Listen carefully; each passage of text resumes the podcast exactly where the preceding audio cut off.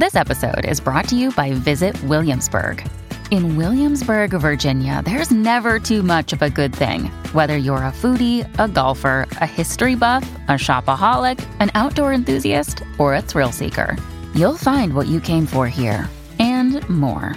So ask yourself, what is it you want? Discover Williamsburg and plan your trip at visitwilliamsburg.com.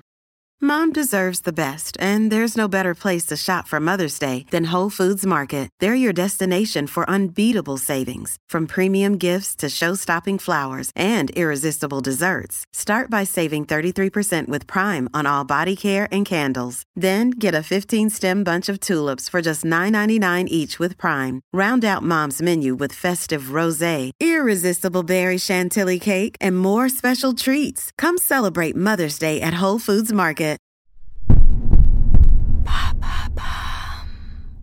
Salut, c'est Madame Meuf. C'est l'été, c'est cette période de l'année, vous avez remarqué, où tu as du cul dans les magazines, des culs sur les plages, du cul dans Madame Meuf. On te dit, ah là là, enfin, on va faire du cul, du cul, du cul. C'est la saison, hein, la saison où on aurait envie, on a le temps. Et ouais, mais toi, tu ne fais pas de sexe, voilà.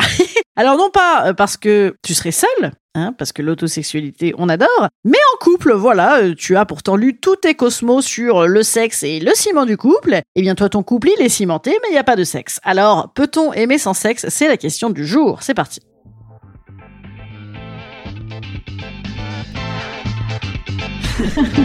Salut, c'est Madame Meuf. Et bam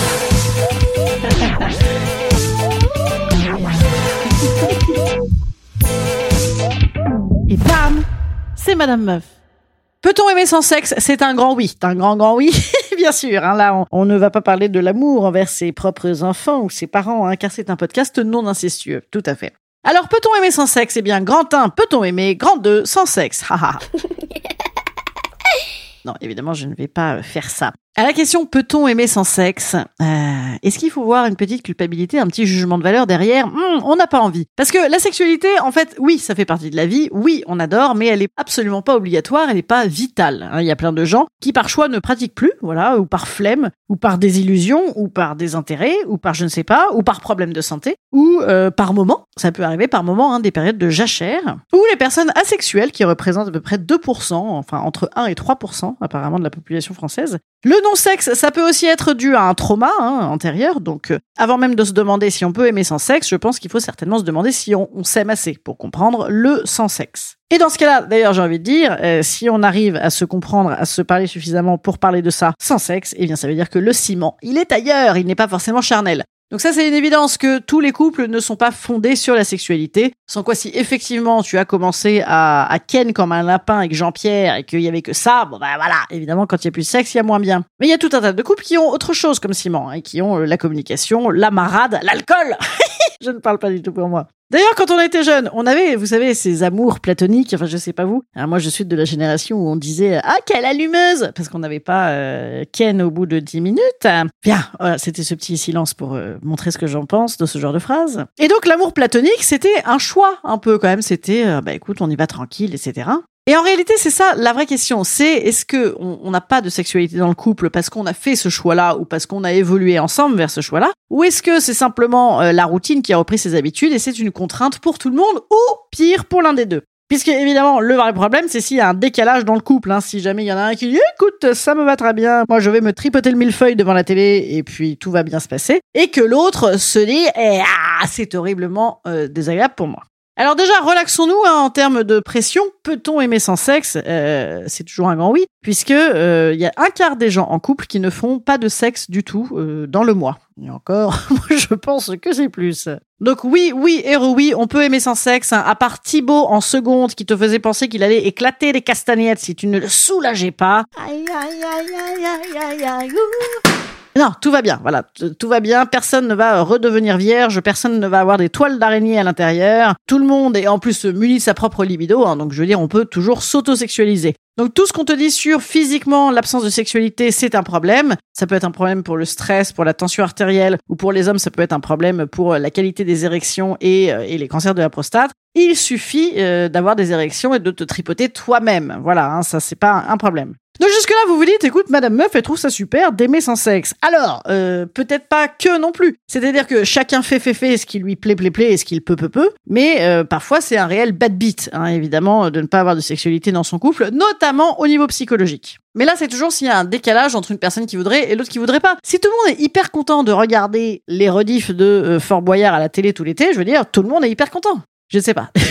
pas du tout s'il y a Fort Boyard. Une chance, mes enfants euh, ne savent plus que ça existe. Ils ont désormais un téléphone. Et outre le mal-être psychologique hein, ou le questionnement que ça peut engendrer, il y a quand même aussi l'idée que bon ben on va pas se mentir, euh, la sexualité dans un couple c'est tout de même ben, c'est tout de même très cool. Hein, c'est tout de même très cool. C'est quand même de, l'intimité, de la proximité, de la complicité, du, fun, de la jouissance. Je veux dire hein, cette phrase d'une de mes copines qui est une, grande sage. Quand même quand t'as ken le matin, euh, le vidage de la vaisselle passe mieux. Voilà, hein, c'est une Donc évidemment que on est très heureux si le, sexe et le love ils sont ils sont mélangés. Hein. Et ça, ça n'est pas qu'un vœu pieux, hein. c'est, évidemment de la chimie. Hein. L'acte sexuel entraîne du plaisir. Et donc, nous sécrétons de l'ocytocine, de la dopamine, des endorphines, enfin tous les trucs euh, qu'on dirait des drogues, mais qu'en fait, c'est, naturel. Je sais pas pourquoi je me suis mise à parler en rouleau Iglesias, je, je, je j'en ai aucune idée. C'est l'été.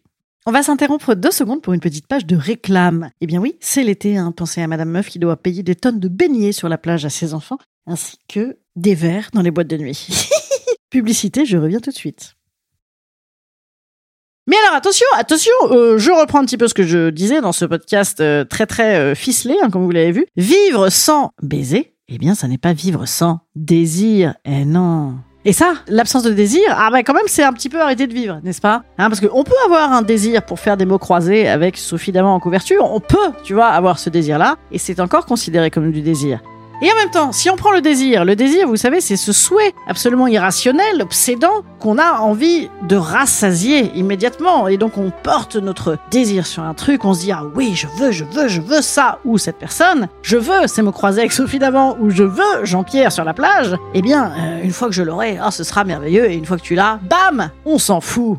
Et eh oui, c'est comme ça que ça marche. C'est Schopenhauer qui dit ça, ça n'est pas que moi. Donc le désir, c'est ce lieu, ce grand écart américain sans échauffement en réalité, entre la demande, hein, je, oh, je veux ça, et la réponse, j'obtiens ça. Hein, le manque et l'objet du manque. Mais alors une fois qu'on l'a, il ne nous manque plus, on ne le désire plus. Eh ben c'est pour ça que Jean-Pierre, on, a, on galère, on galère à se le taper. Eh ben oui. Alors est-ce que ça veut dire qu'il faut changer de Jean-Pierre? Alors moi je ne veux pas vous conseiller quoi que ce soit, vraiment ça ne serait pas dans mon dans mon registre. Mais je rappelle simplement que Lacan, à qui on la faisait pas en termes de désir, n'arrêtait pas de nous marteler cette formule hein, bien connue. Le désir de l'homme, c'est le désir de l'autre.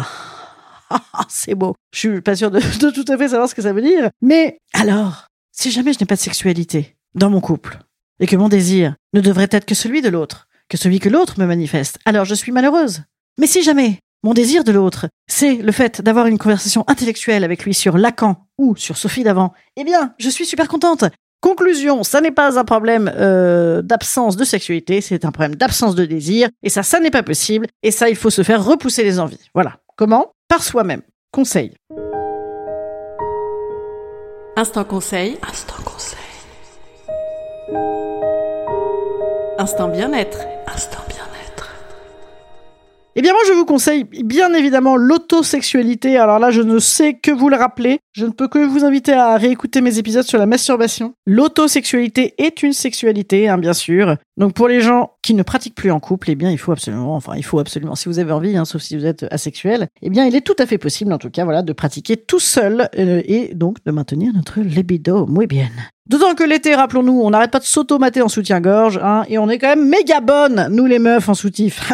voilà. Ensuite, je vous conseille sinon le trouble. Le trouble, à mon avis, c'est pas mal parce qu'en réalité, comme ça, tu vois, il y en a toujours un des deux euh, qui aura envie. C'est bien pratique. Et puis peut-être que ça attise un petit peu le désir de te dire, euh, oui, c'est qui le préféré? Je sais pas si c'est hyper positif. Si vous êtes en trouble, en vrai, sans déconner, sans blague, si vous êtes en trouble, prévenez-moi, dites-moi. J'ai trop envie de savoir. Voilà, je je, je veux pas m'ajouter en quadruple, mais euh, ça m'intéresse fondamentalement beaucoup. Voilà, je vous bise, je vous dis à la semaine prochaine. je vous ai dit que tout l'été on faisait des sujets de sexualidad. Eh bien, écoutez, c'est comme ça. On est comme ça. Je vous bise. Hmm. Oui, j'ai juste dit bise. Salut